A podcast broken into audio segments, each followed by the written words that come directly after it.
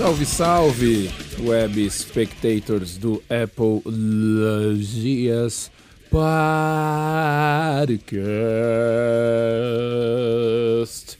É, liguei aqui para gravar ao vivo só para é, contar para vocês umas historinhas aí bestas.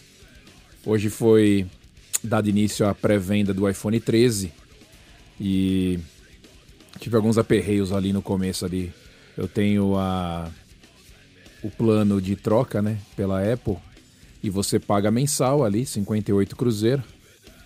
E a cada 12 meses você troca pelo novo. Eu já faço isso há 3 anos, quase 4. Tava com o iPhone 12 Pro Max e aí passo ele para frente agora, devolvo para Apple e pego o iPhone 13 Pro Max. Aí fiz tudo certinho, dei uns pepino ali na hora da ordem. É, tinha que esperar ali a financeira aprovar, financeira parceira da Apple. E aí eu já fiquei com fudido de raiva, né? Porque eu não gosto quando as coisas dão errado.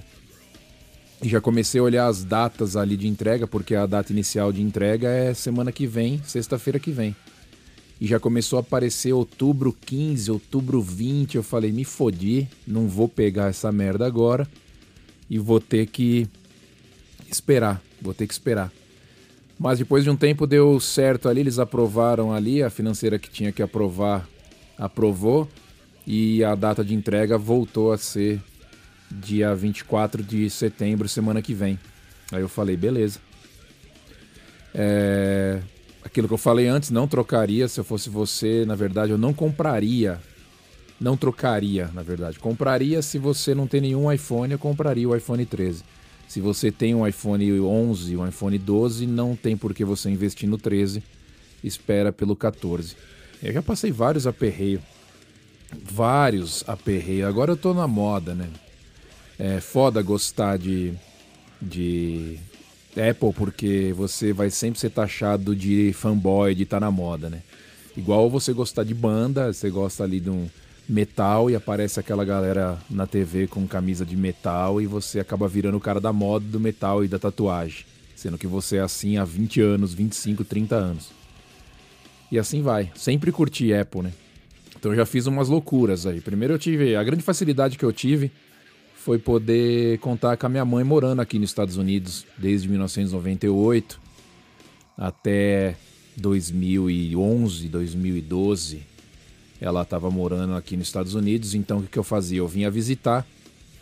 Quando eu vinha visitar ela, eu já anunciava os meus produtos Apple que eu já tinha aí no Brasil por, pelo preço praticamente que eu pagava nos novos aqui nos Estados Unidos. Então eu conseguia com isso vender rápido, é, um preço bacana para quem queria pagar no Brasil. Se fosse amigo meu, até dividia. E também conseguia pagar à vista os outros aparelhos quando eu viesse visitar minha mãe aqui nos Estados Unidos. Então eu fiz isso por muito tempo.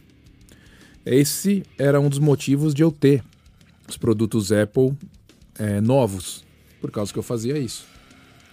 Aí depois, acho que no Brasil eu comprei um iPhone só pela Claro uma vez. Acho que foi o único em parcelado, né? Não tinha jeito de comprar à vista. Mas eu já fiquei em filas, filas malucas, filas malucas. Eu já parei aeroporto, querido web espectador, para pegar iPad eu fiz o cara de, de, de, Guarulhos, do aeroporto de Guarulhos, anunciar o nome da pessoa, falando que eu tava esperando ela ali para pegar um iPad. iPad 2 na época. Tava tão obcecado pelo bagulho, ela tava aqui nos Estados Unidos, eu consegui comprar, ela pegou com a minha mãe, trouxe pro, pro Brasil. E eu mobilizei o aeroporto porque a mulher não foi pro saguão, ela passou direto lá pelo fundo do aeroporto, ela tinha que fazer conexão não consegui achar a mulher, acabou que eu não peguei, hein? Acabou que eu fiquei umas três horas no aeroporto e não consegui pegar. A mulher levou para a cidadezinha dela do interior de Minas Gerais. Depois me mandou pelo correio. Foi uma puta. Eu fiquei muito puto aquele dia, cara. Muito puto. Ela queria vender depois o iPad lá na, na cidadinha dela, porque ninguém nunca nem tinha visto o carro direito, quanto mais um iPad. Era mega novidade ainda. iPad 2. Mas uma, a fila mais interessante que eu fiquei, eu fiquei em 2019, eu fiquei ali numa filinha em Los Angeles agora para pegar o iPhone é, 11. Eu lembro que eu fiquei ali na filinha no dia do lançamento do iPhone 11. eu fiquei numa fila na loja em Los Angeles, ali eu tava por lá e fiquei para pegar. Foi bem tranquilo, mas uma das filas mais insanas que eu fiquei foi do lançamento do iPhone 5. Lá em Nova York, eu tava é, passeando, eu vi a fila, eu vi a fila, uma fila já estava fazendo a volta quase no quarteirão. E eu perguntei pro cara aqui, se eu ficar na fila, tem condições de eu pegar esse iPhone hoje? Ele falou, tem, tem condições ainda. Se você ficar na fila, é capaz que você pegue, sim. Eu resolvi ficar na fila. Tinha tanto chinês na fila, meu chapa. Você não faz ideia da quantidade de chinês que tinha na fila.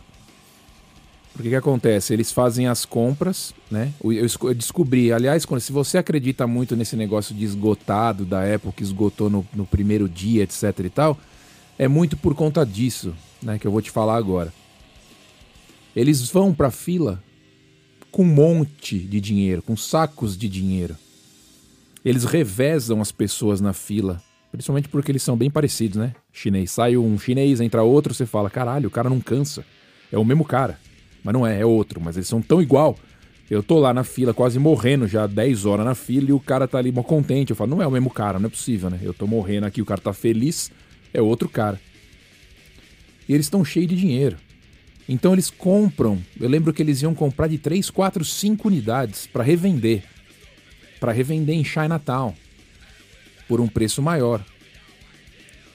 Então eu fiquei na fila, fiquei na fila, fiquei na fila um tempão, fiquei lá esperando, vendo a movimentação. Acabou que na época eu peguei o iPhone da Sprint e a Sprint era CDMA, não era GSM. Não funcionava no Brasil.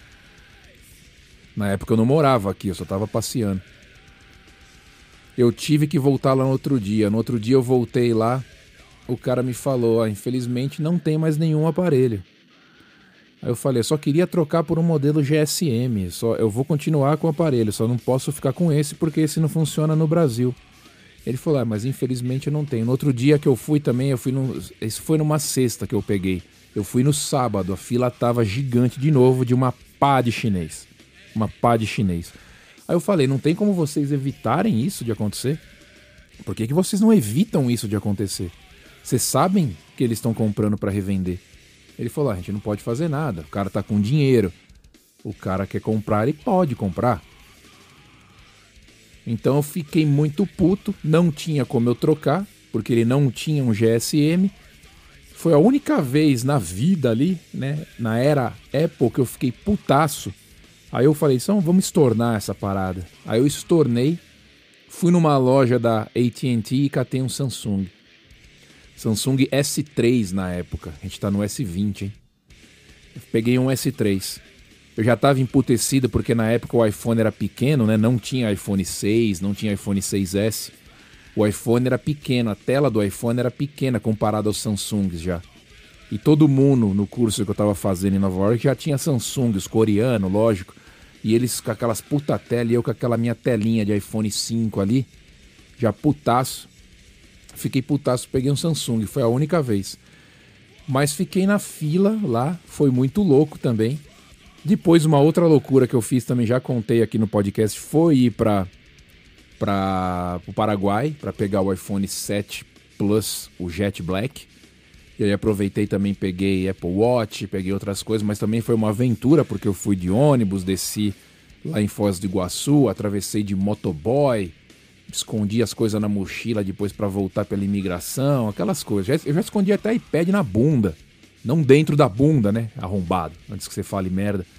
Mas já escondi ali iPad muqueado na bermuda, ali por trás da calça, ali, escondida da cueca, para passar no raio-x no aeroporto, que na época o raio-x só passava nas malas, não passava em você.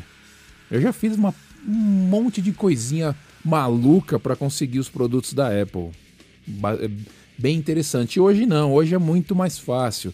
Hoje já não tem aquele, aquele hype maluco de ficar em porta de loja, de ficar esperando ali filas gigantescas. Você faz a pré-ordem é, online, você espera em casa.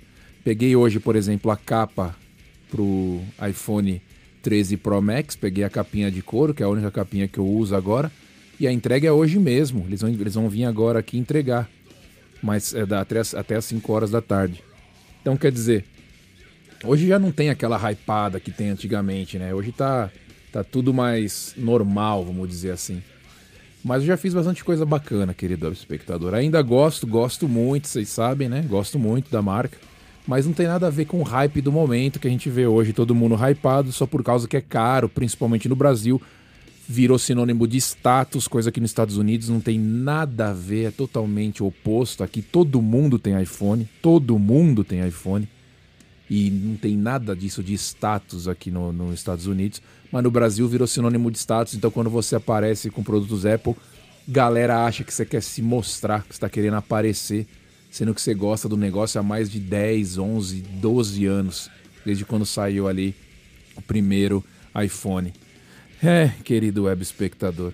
Só para comentar então que eu peguei aí o iPhone 13 Pro Max chega sexta-feira que vem e eu vou conversar com vocês aí abrindo a caixa de uma forma bem louca aqui no podcast. Vamos ver. Um abraço, até a próxima, fui.